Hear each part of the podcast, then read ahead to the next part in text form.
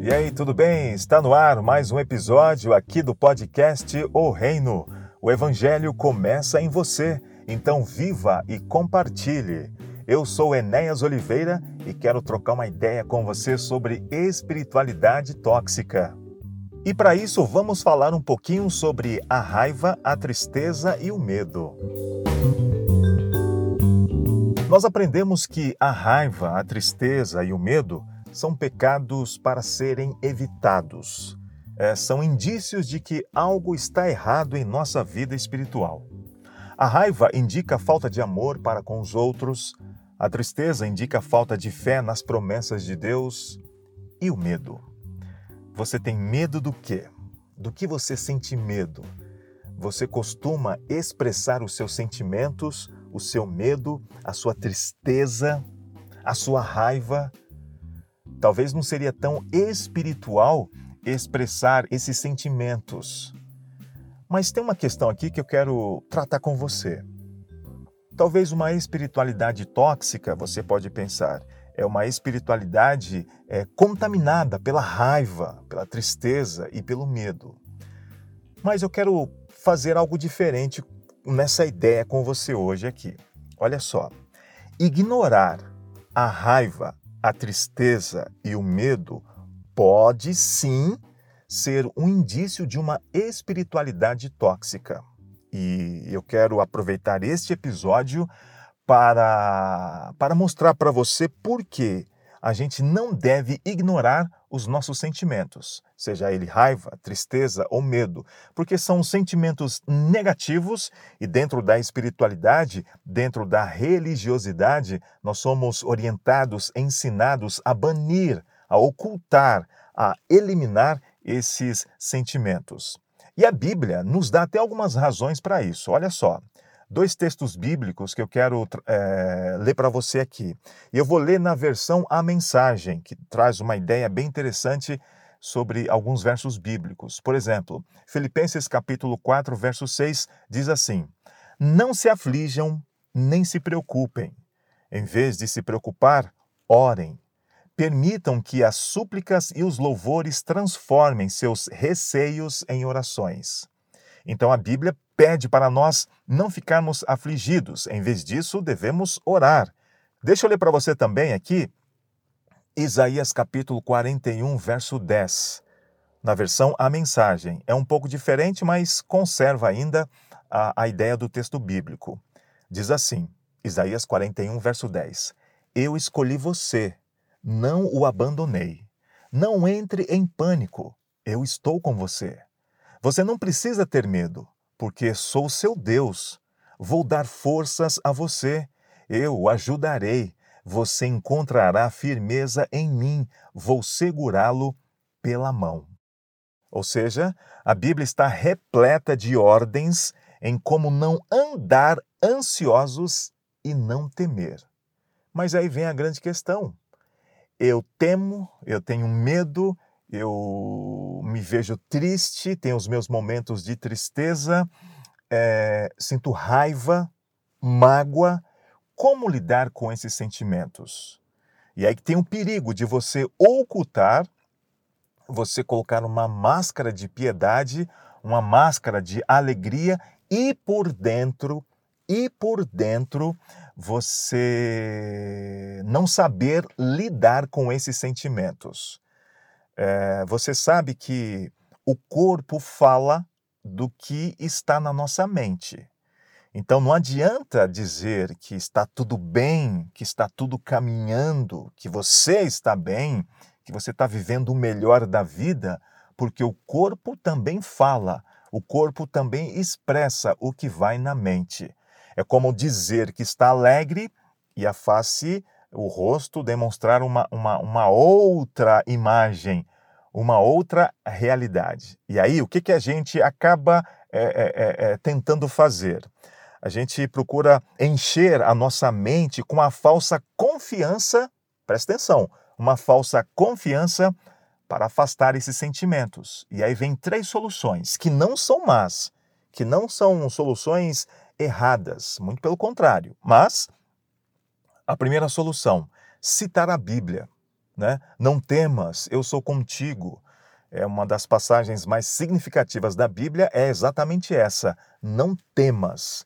Tá? Desde Gênesis uh, até o Apocalipse, você vai encontrar essa expressão. Agora, só o fato de memorizar o texto não vai resolver os seus problemas. Uma segunda solução: orar. Mas você pode orar e se auto-enganar. Lembra, muitas vezes, ou na maioria das vezes, tentamos nos encher com a falsa confiança para afastar os sentimentos. É como você dizer: Senhor, o dia foi maravilhoso, muito obrigado pelo dia. E às vezes o dia foi horrível. Aliás, na maioria, na maioria das vezes, né, para quem está na rotina pesada aí das grandes cidades, os dias são horríveis, os dias são pesados. E esse ano de 2020 vai entrar para a história como o ano mais, mais esquisito aí dessa nossa geração. Então não adianta você chegar no final do dia e falar, Senhor, muito obrigado, o dia foi maravilhoso. E não foi. Se você está com dor, diga que você está com dor. Então, a gente acaba é, criando uma falsa segurança, citando a Bíblia, orando, não que orar seja errado, muito pelo contrário, a própria Bíblia diz orar sem cessar. Mas não adianta orar e não entender a raiz do problema. E uma outra solução, a solução número 3 aqui, é memorizar textos bíblicos. Eu gostaria de memorizar é, textos bíblicos. Quem sabe o Novo Testamento inteiro, quem sabe um salmo inteiro, não precisa ser o maior salmo, mais um menor salmo, mas eu não consigo. E você sabe muito bem que o simples fato de memorizar textos bíblicos não vai resolver os seus problemas. Usamos essas soluções é, é, é, tipo pensamento positivo e rejeitamos os nossos sentimentos. As pessoas confundem, né? Fé com pensamento positivo. A, a sociedade te ensina a ter pensamento positivo. Se você crer que vai acontecer, vai acontecer. Bem, e se não acontecer? E se não acontecer? Eu estou me ajeitando aqui, que eu estou no carro aqui, aproveitando para gravar esse episódio. E se não acontecer? Você crê que vai acontecer, porque Deus vai, vai fazer a vontade dele e a vontade de Deus está em sintonia com o seu desejo, o desejo do seu coração, então vai acontecer. E às vezes o que você quer é algo bom para sua casa, para o seu trabalho, na faculdade, para a sua vida pessoal, mas a pergunta, a questão é: e se não acontecer? A sociedade, os livros, de, né, os livros aí dos grandes autores, os, ou, ou, ou pelo menos os populares autores, a música, as, as, as, as artes né, eh, audiovisuais trabalham muito com a questão do pensamento positivo. É a religião do hoje, é a religião do agora, o pensamento positivo. Então você está tentando um monte de coisas, um monte de coisas, lendo uma porção de livros, é, é, palestras, é, músicas, meditação, né? é, deixar a mente vazia, essas coisas todas, e nada resolve na sua vida. Aquele, aquela irritação continua, o medo, o pânico, a, a, tudo isso acaba a, é, tomando conta do seu dia a dia. Agora, que que está, o que está errado comigo e com você? É, esse é o ponto que eu quero tratar com você aqui. Ignorar a raiva, né, a tristeza e o medo. Ignorar esses sentimentos são indícios de uma espiritualidade tóxica. Porque eu tenho medo, porque eu tenho raiva, porque eu tenho tristeza. E todo mundo percebe, por mais que eu tente é, é, pintar, maquiar, as pessoas percebem. Então você acaba sendo uma pessoa indesejada, você acaba sendo uma pessoa não não, não solicitada, porque você acaba é, transmitindo uma, uma espiritualidade não autêntica, uma personalidade é, é, dúbia, porque você diz uma coisa, mas a sua vida acaba mostrando uma outra realidade. Somos ensinados de que os sentimentos são suspeitos e não devemos confiar neles. A Bíblia diz isso. A Bíblia diz que enganoso é o coração do homem mais do que todas as coisas. Então a gente também precisa estar atento aos nossos sentimentos. Mas deixa eu ler esse verso aqui, é, Jeremias capítulo 17, versos 9 a 10, também na, na versão A Mensagem, que diz assim: Jeremias capítulo 17, versos 9 a 10. O coração humano é terrivelmente sombrio e enganoso, um enigma que ninguém consegue decifrar. Mas eu, o Eterno, investigo o coração e examino a mente. Eu examino o coração humano, vou à raiz de tudo e trato o homem como ele é na realidade, não pela aparência. Jeremias capítulo 17, versos 9 e 10. Se você tem a versão a mensagem, é, eu, sugiro, eu sugiro que você dê uma lida nessa versão. E aqui diz, né? Eu examino o coração humano, vou à raiz de tudo. É possível que você consiga esconder seus sentimentos do próximo, até de alguém da sua família, mas de Deus você não consegue esconder. Enganoso é o coração do homem, mais do que todas as coisas. Nós, eu sei disso e você também sabe disso.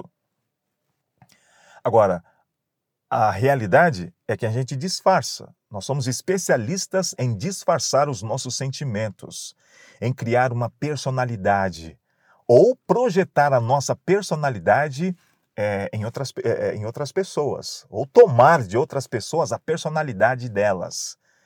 E aí você percebe que aqui eu falo de espiritualidade, eu falo de personalidade, falo de, de questões emocionais, porque nós somos um todo. Né? Não adianta você ter uma espiritualidade lá em cima ou achar que tem uma espiritualidade lá em cima e emocionalmente você viver sempre para baixo.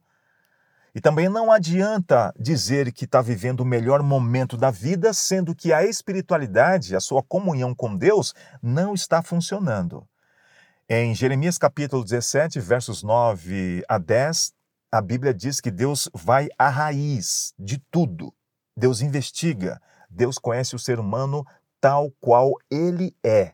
Deus te conhece. Então não adianta esconder, é, negar esses seus sentimentos diante de Deus. Tá triste? Diga para Deus, Senhor, o dia hoje foi horrível.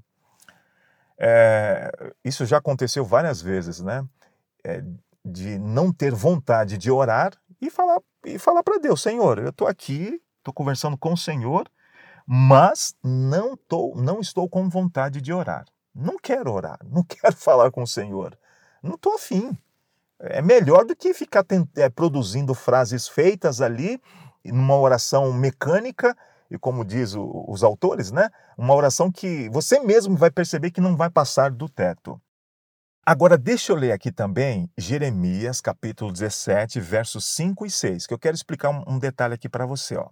Maldito é o homem forte, que depende de simples seres humanos que se acha capaz de resolver tudo no braço e põe o eterno de lado com desprezo. Ele é como o arbusto do deserto, longe do solo bom. Ele vive sem raiz e sem propósito, numa terra em que nada cresce. Mas feliz é o homem que confia em mim. Então tem um contraste aqui. Enganoso é o coração do homem mais do que todas as coisas, e desesperadamente corrupto.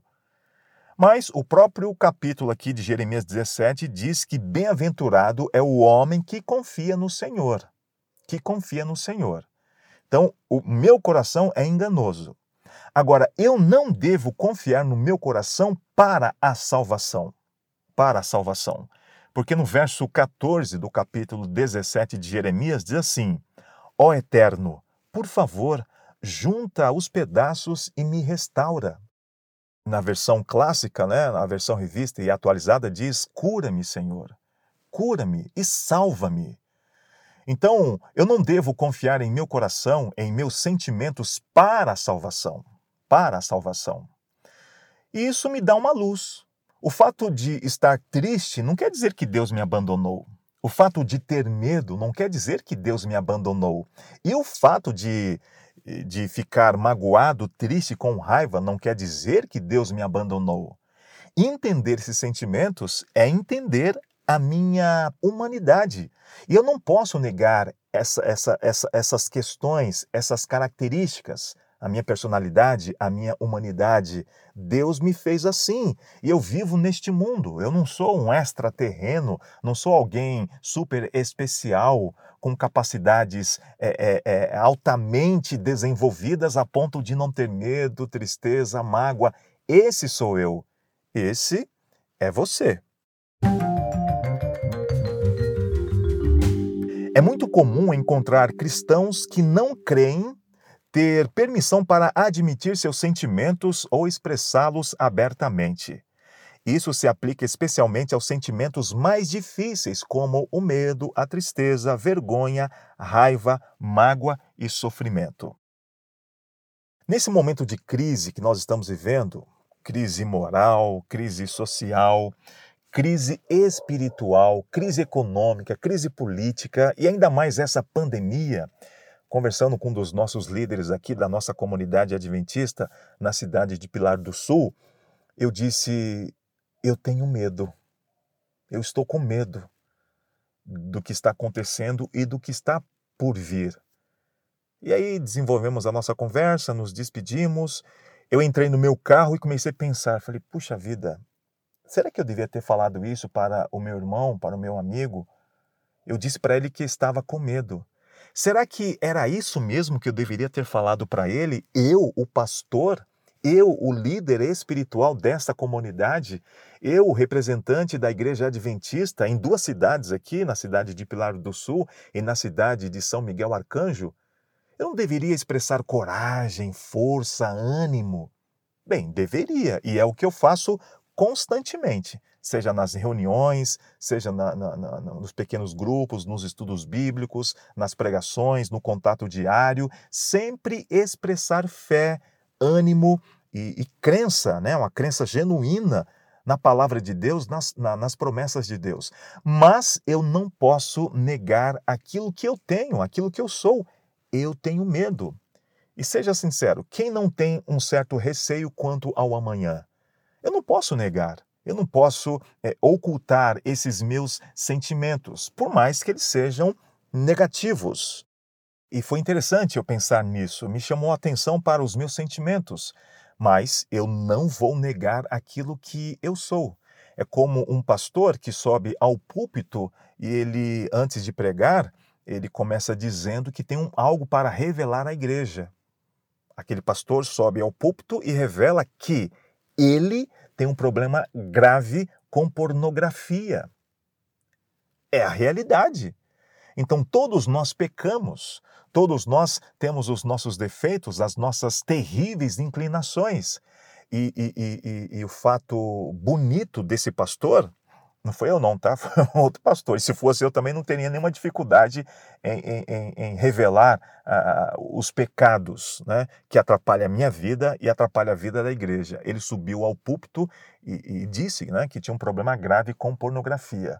Ou um outro pastor que revelou que ele usava dinheiro da igreja, de uma grande igreja eh, norte-americana, dessas mega churches, ele, ele, ele usava dinheiro da igreja, verba da igreja, para comprar os seus livros, para que assim o seu livro figurasse entre os mais vendidos, né? ficasse ali entre os best-sellers. Não pode fazer isso, é errado. Então, assim, ele está revelando alguns pecados, ou alguma situação de pecado, de, de, vergonha, mas mostrando quem realmente ele é, não escondendo aquilo que ele fez ou aquilo que está guardado dentro do coração. É diferente com o sentimento de, de medo. Ter medo não é ter pecado. Ter raiva não é, não é ter pecado, não é pecado. É, sentir mágoa não é também pecado. Eu fico magoado com você, você pode ficar magoado comigo. A Bíblia até diz, né? Irai-vos e não pequeis. Você pode ficar irado. E há um limite para isso. Há um limite para você ficar, ficar é, irado. E o limite é você não agredir o seu irmão, você não, não, não, não, não partir para agressão verbal, física. Quem não fica com raiva? Agora, é claro, você não pode ser a pessoa ranzinza, você não pode ser a pessoa para baixo, Você não pode ser a pessoa é, é, que só vive debaixo de uma nuvem de tristeza, de, de, de, deprimente. Não é assim. A vida cristã não é assim. A vida cristã é uma vida de alegria. E a alegria que eu digo aqui é aquela alegria gerada pelo Espírito Santo. A alegria é um fruto do Espírito. Como eu posso ouvir o que Deus está me dizendo e avaliar o que está acontecendo dentro de mim quando estou ainda aprisionado. Eu estou aprisionado. Tem pessoas que carregam esses sentimentos, nunca se abre para ninguém, não conversa. Como que revelar o medo, revelar um sentimento, digamos, difícil, seja um, um, um problema de falta de fé. E as pessoas vivem aprisionadas. Agora, deixa eu falar uma coisa para você. Sentir é próprio do ser humano, porque Deus sente. Por exemplo, Gênesis capítulo 1, versos 25 e 31 diz que Deus viu que isso era bom, muito bom. Deus sente satisfação, Deus sente alegria. Gênesis capítulo 6, verso 6 diz que o Senhor arrependeu-se de ter feito o homem na terra e isso lhe pesou no coração. Aqui, é claro, precisamos entender o arrependimento de Deus como um, um, sentimento totalmente diferente dessa ideia que nós temos de arrependimento.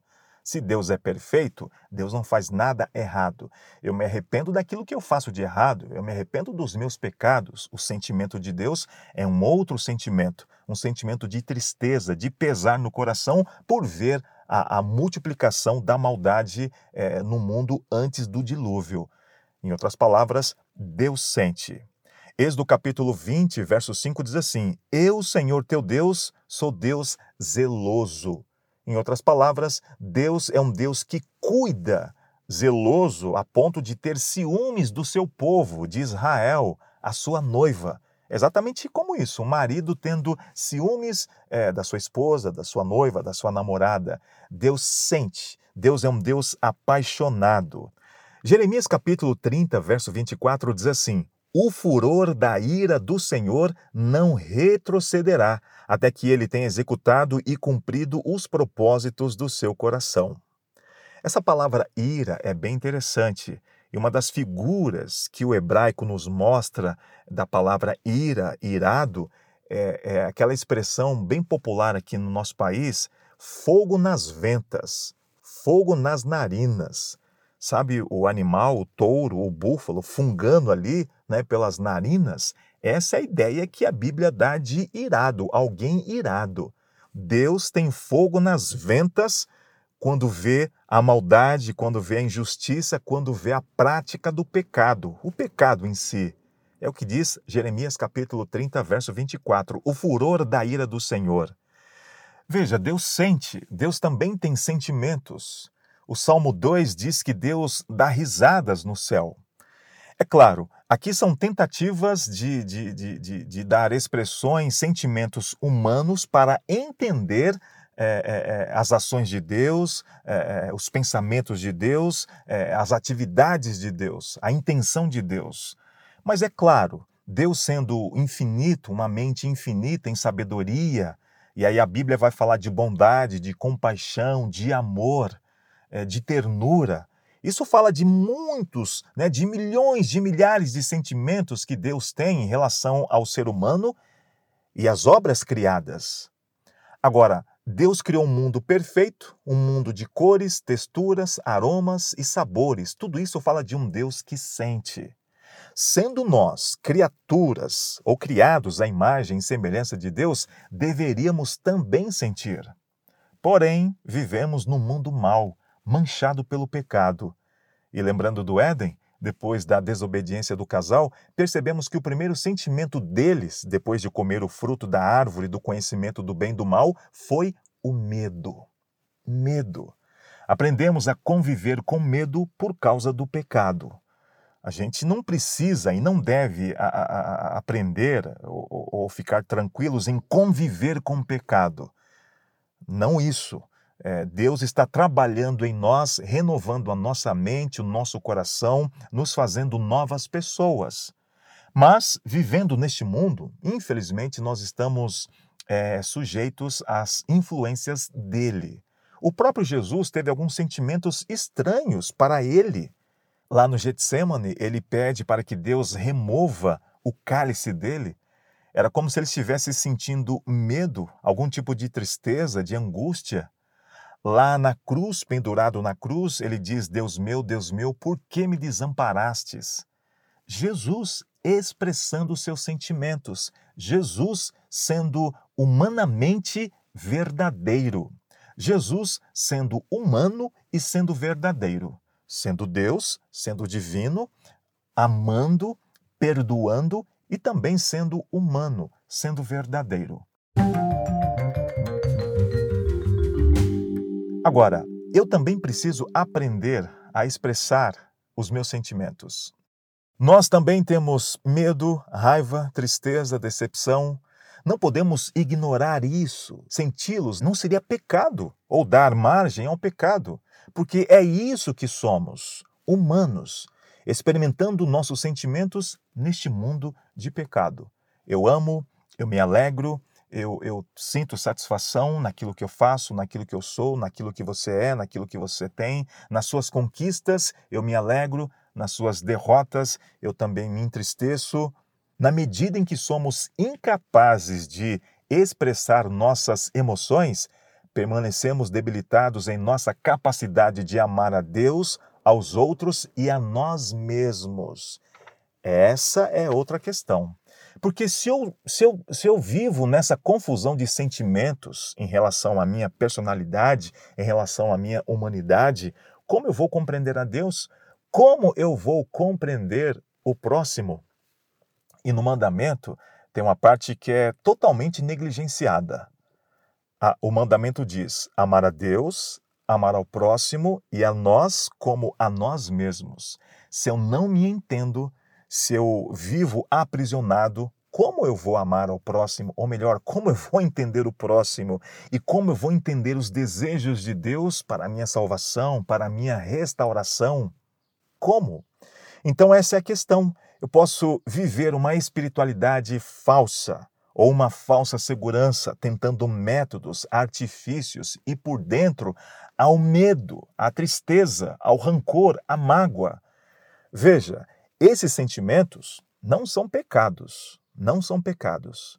A dificuldade é não saber trabalhar esses sentimentos. Preste atenção aqui, ó. Nossos sentimentos são também um componente do que significa sermos feitos à imagem de Deus. Eliminá-los de nossa personalidade é tirar um pedaço de nossa humanidade. Lembra do mandamento? Amar a Deus, ao próximo e a nós mesmos. Autoconhecimento também faz parte de uma espiritualidade sadia. Negar aquilo que nós somos, você se aproxima de uma espiritualidade tóxica, porque você pode estar diante das pessoas ou com as pessoas e achar que é que está tudo bem, e você sabe, hoje que as pessoas uma das coisas que as pessoas mais procuram no outro é a autenticidade e você pode não ser autêntico espiritualmente. Assim como você pode não ser autêntico profissionalmente, assim como você pode não ser autêntico emocionalmente. E aí as pessoas podem até se afastar de você.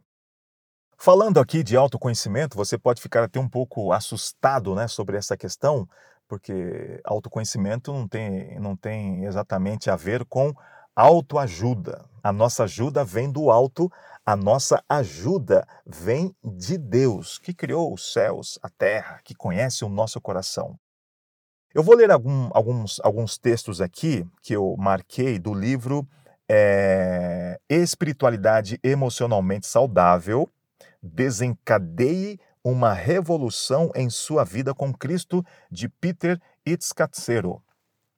Eu vou ler aqui é o capítulo 4, porque esse livro realmente mexeu comigo e eu quero compartilhar com você algumas coisas bem interessantes aqui. E lendo aqui, é, eu já vou partir aqui para a parte final e trazer algumas soluções, alguns insights aqui para você entender essa questão da raiva, do medo, é, da mágoa, da tristeza, é, se isso é, pecado, se, esses sentimentos, como lidar com, essas, com esses sentimentos. Agostinho, em Confissões, escreveu: Como você pode se aproximar de Deus estando distante de si mesmo?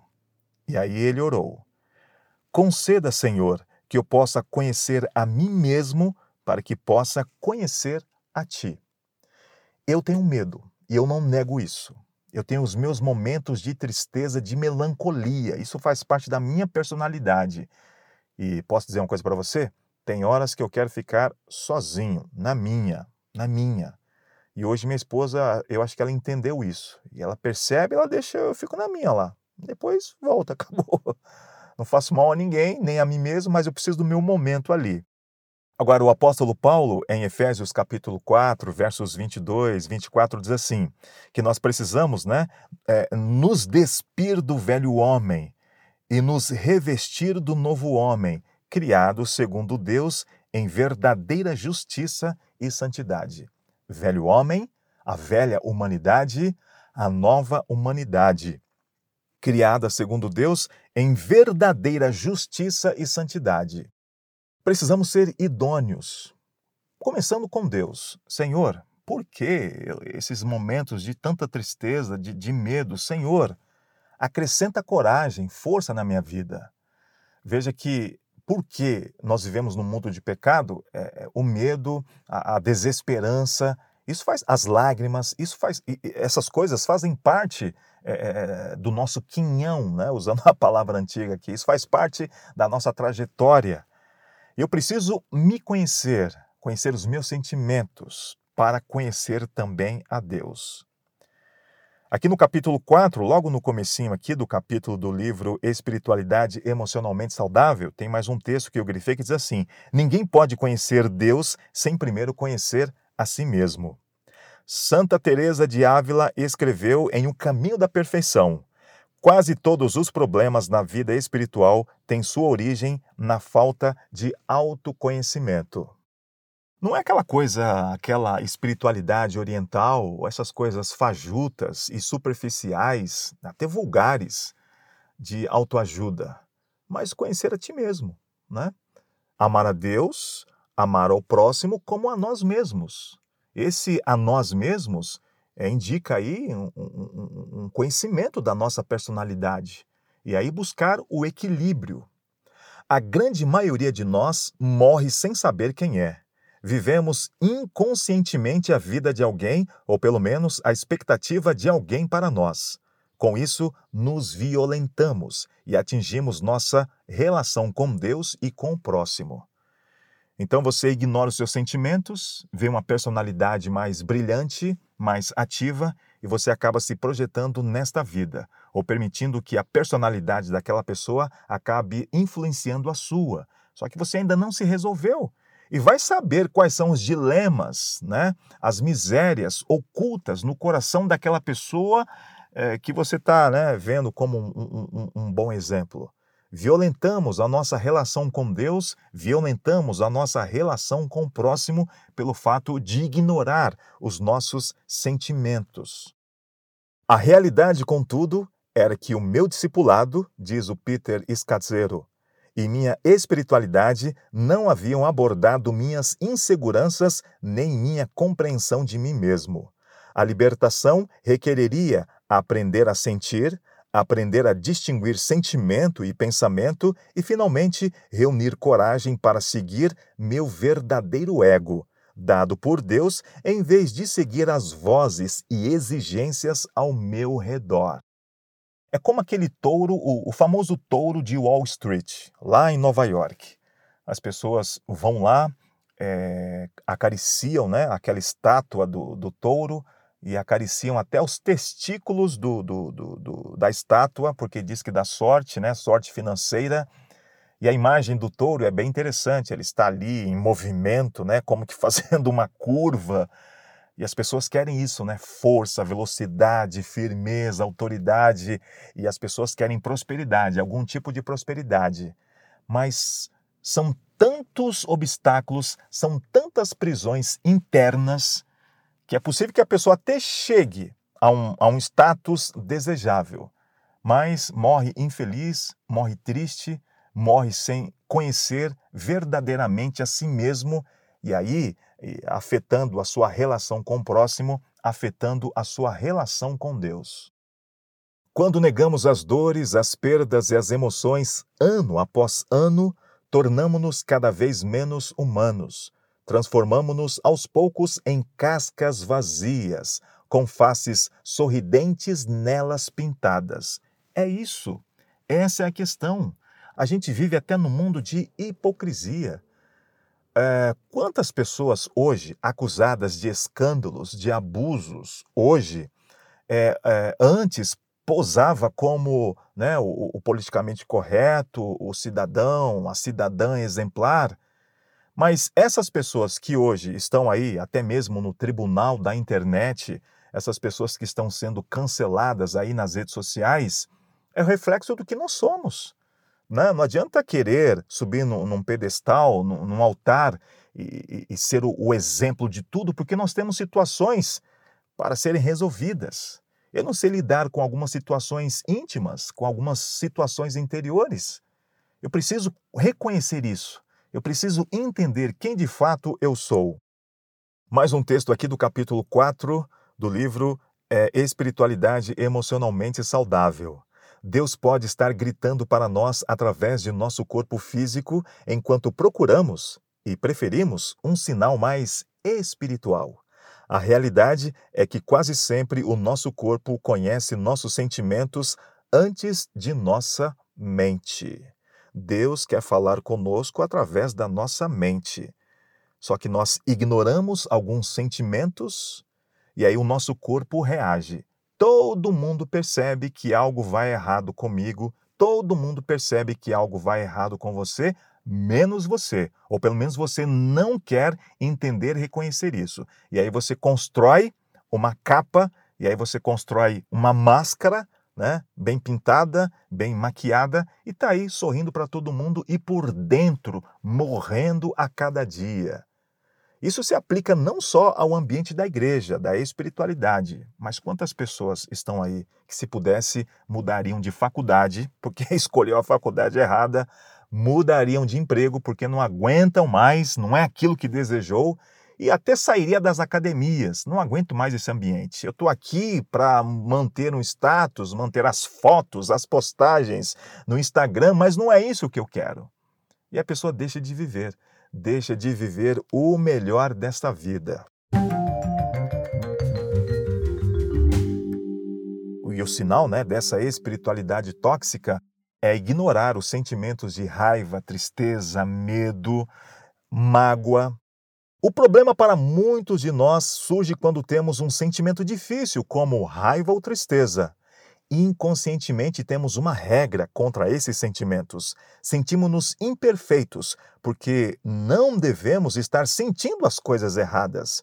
Então, mentimos para nós mesmos, às vezes convencendo-nos de que não estamos sentindo nada, porque achamos que não deveríamos estar sentindo.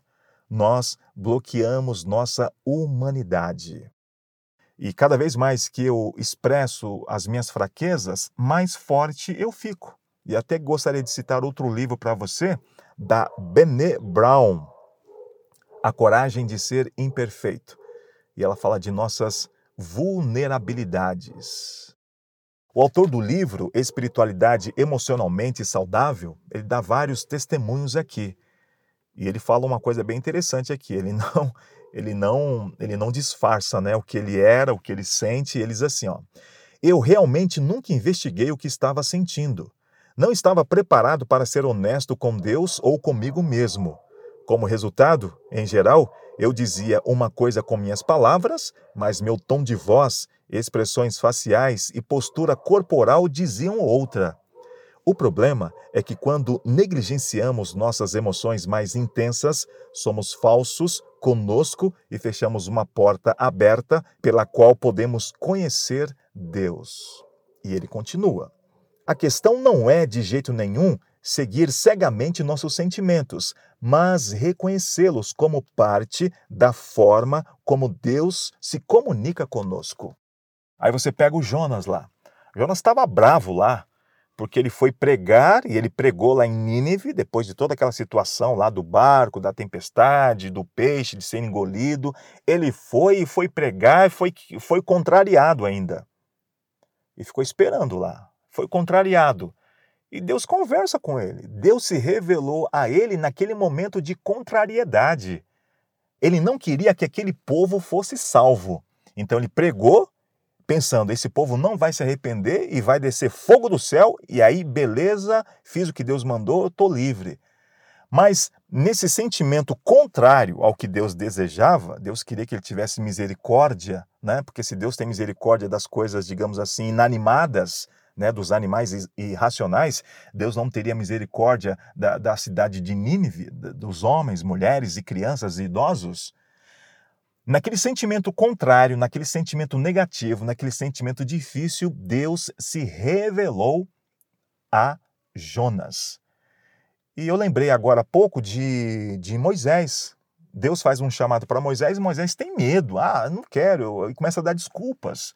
E Deus se revela exatamente nesse contexto aí é, da, do, do, receio, do medo é, de Moisés. Deus se revelou, e de fato ele é o Deus poderoso, e Deus se revelou nas fraquezas de Moisés.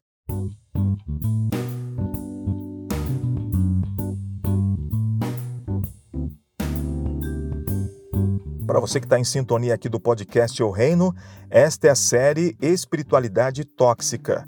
É, deixa eu ler mais dois textos aqui para finalizar esse episódio. Um de nossos maiores obstáculos para conhecer a Deus é a nossa própria falta de autoconhecimento.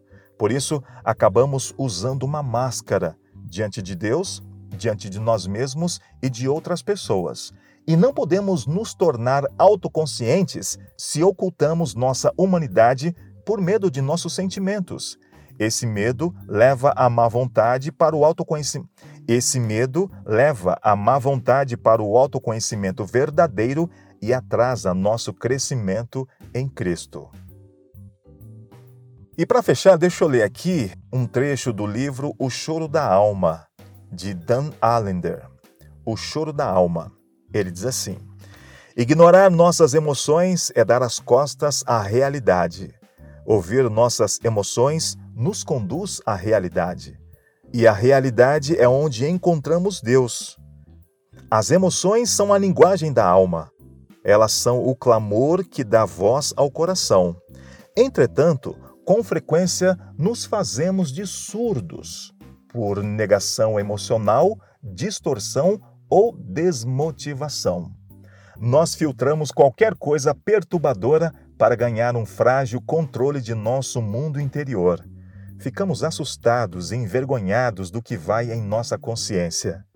Ao negligenciar nossas emoções intensas, somos falsos com nós mesmos e perdemos uma maravilhosa oportunidade de conhecer a Deus.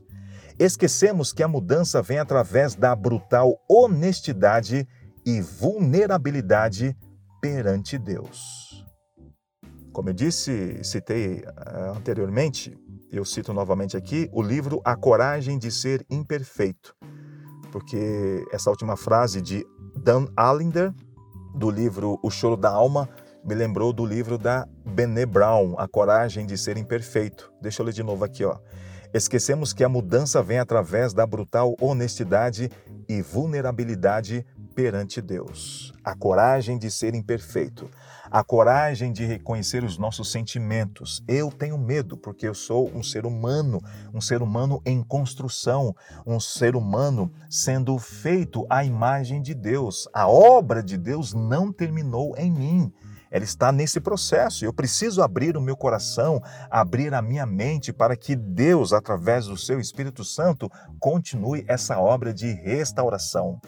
Deus em Cristo está restaurando a imagem dele em nós. É um processo. Eu preciso entender esse processo. E nesse processo, eu tenho medo, eu tenho tristeza, eu choro, eu tenho mágoa, eu tenho raiva, que são sentimentos até normais para quem está no processo de reconstrução. Que Deus te abençoe, que Deus te ilumine e tamo junto aí na série Espiritualidade Tóxica. Eu tenho encontro com você novamente na próxima quinta-feira para a gente dar sequência a esse nosso bate-papo, a essa nossa troca de ideias. É isso aí, tamo junto, hein?